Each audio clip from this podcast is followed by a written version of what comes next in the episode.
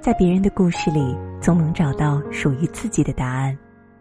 听书中人的故事，历经千百种人生。欢迎来到熊的借阅人生电台，我是今天的特邀主播林静。今天熊叶帮大家借阅的是一位以青苔为创作对象的手作人，人称“直觉先生”潘瑞的人生。潘瑞在网络上已经有不小的名气，但他却不急不躁、不争不抢，甚至拒绝想要投资他的人。他的故事被收录在畅销书作家祝小兔宽宽主编的一本新作《虚度：何为理想生活》当中。不少人看到他的故事，感叹道：“世事再喧闹，有这样的人就好。”熊爷说：“之所以帮大家借阅潘瑞的人生，是因为想让那些奔波中的小伙伴们停下加速的脚步，享受一下平静舒缓的生活。或许慢一点，比较快。”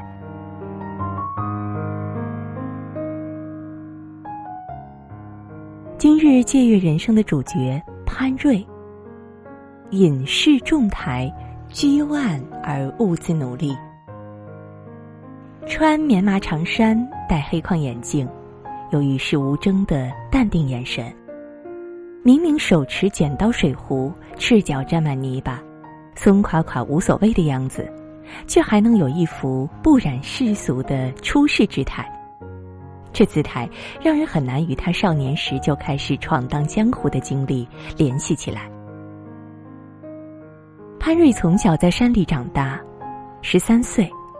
同龄人在读中学，他进学离开大山，一个人到城里打工，从安徽一路干活到深圳，后又飘到杭州。打工仔漂泊无依，为了养活自己，他没有挑活干的资格，看店、帮厨、理发、送货、烧锅炉的，甚至还当过焊铁工。十七岁，潘瑞在杭州当了一名花店学徒。相比从前干过的那些杂工，照料花草、整理植被的生活，勾起了潘瑞儿时山林间的记忆。在这里，他如鱼得水，从学徒做到花艺师。潘瑞后来还升任了花店总监，活得总算有点模样了。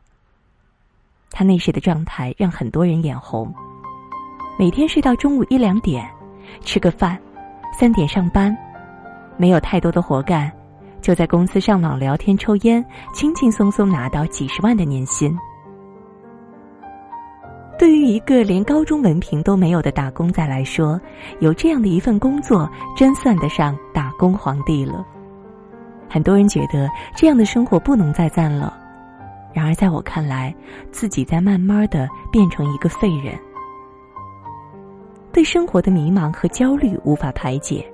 潘瑞像十三岁时逃学一样，又一次逃离。这次有钱不用打工了，他也来一场说走就走的旅行。跑到机场，随便买了一张机票飞出去，能在路上找到答案。他去了很多城市，每到一个地方，什么都不想做，就一个人傻傻的坐着，思考人生。有人在旅行中得到治愈。但是潘瑞的旅行让他濒临崩溃。旅行结束后回到杭州，生活还是那样。面对空荡荡的未来，这个男人竟控制不住的嚎啕大哭，觉得自己什么都做不了。人最大的敌人是自己，终于体会到了这句话的意味。年少打工的艰辛都没有消磨他的斗志。如今却被内心巨大的空虚吞噬了所有的热情。正要如自己所料成为一个废人时，潘瑞看到了桌上一盆自己养了几年的苔藓。也说不清是什么机缘，潘瑞盯着那盆小小的苔藓，感动于它一动不动、不争不抢的姿态，由此联想到自己的未来。苔藓不似其他花草树木，努力向上争取阳光，它永远在树底默默生长。环境不适时会休眠，顺应四季，与微细处转换自我。在植物中，苔藓从来不是主角，它用自己的朴实无争，衬托其他花木的明媚挺拔。在苔藓身上，潘瑞看清了自己希望拥有的人生姿态：不争不抢，不受制于名利之祸，任世人争奇斗艳，如苔藓般安安静静的做个不起眼的过客。最敏锐的感知习习微风，一米阳光。于是他辞了职，将身心托付于台。从此，万头攒动、火树银花之处不必找我。如遇相见，我在各种悲喜交集处，能做的只是长途跋涉的归真返璞。大概是苔藓从古到今太没有地位，潘瑞找不到一本关于苔藓养殖的教学资料。他走遍杭州的山头，将遇到的苔藓全部采集回来养殖。一件青苔盆景需要短则半年的时间养护，长则甚至要两三年。身上的躁动之气，慢慢的被植物和时光磨得柔软而有耐心。日复一日，瑞逐渐的摸清了苔藓的脾性，研究出门道来。也许是他此生注定要做这件事，潘瑞的手艺突飞猛进，他对人生也感到前所未有的通透笃定。二零一二年，当积蓄就剩两千块时，一个朋友资助潘瑞在外桐屋村租了个小院子，取名“直觉”。他按照各式花草的阴阳习性，选择不同的朝向种植，为它们搭配合适的邻居，创造出一个郁郁葱葱的植物王国。二十平方米的院子被他种了上百种植物，地上种不下的，他就种墙上，种屋顶上。三年下来，绿意早已从头到脚爬满整个院子。潘瑞在直觉隐居三年。小院不对外经营，却欢迎不速之客。门开在绿植中央，如果你有机会来到这里，请自由出入。我可能没太多时间招待，但是我很好客。潘瑞在网上售卖一些作品，以维持基本生存。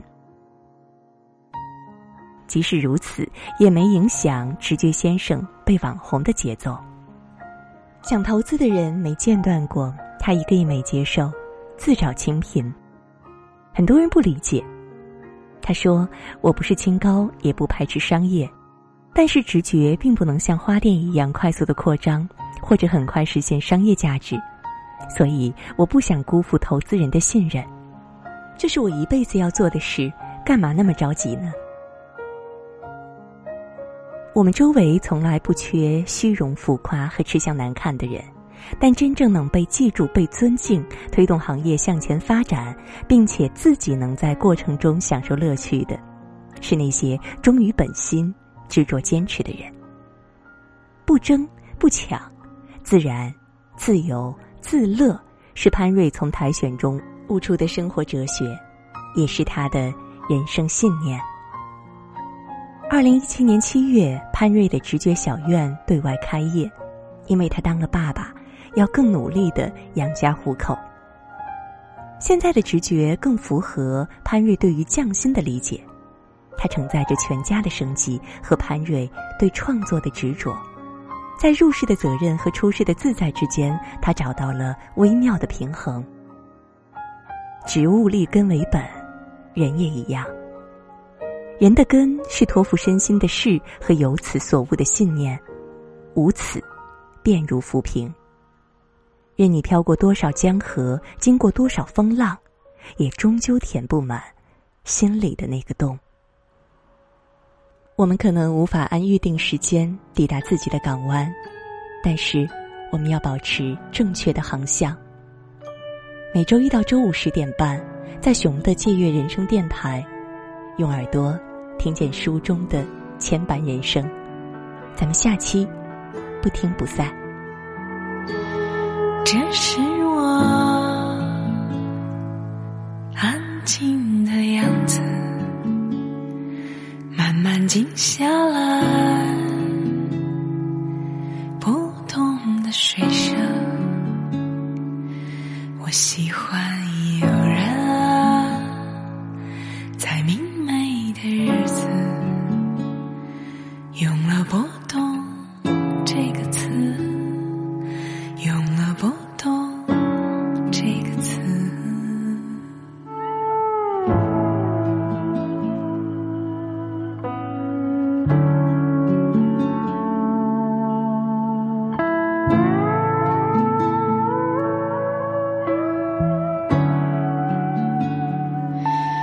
寂寥的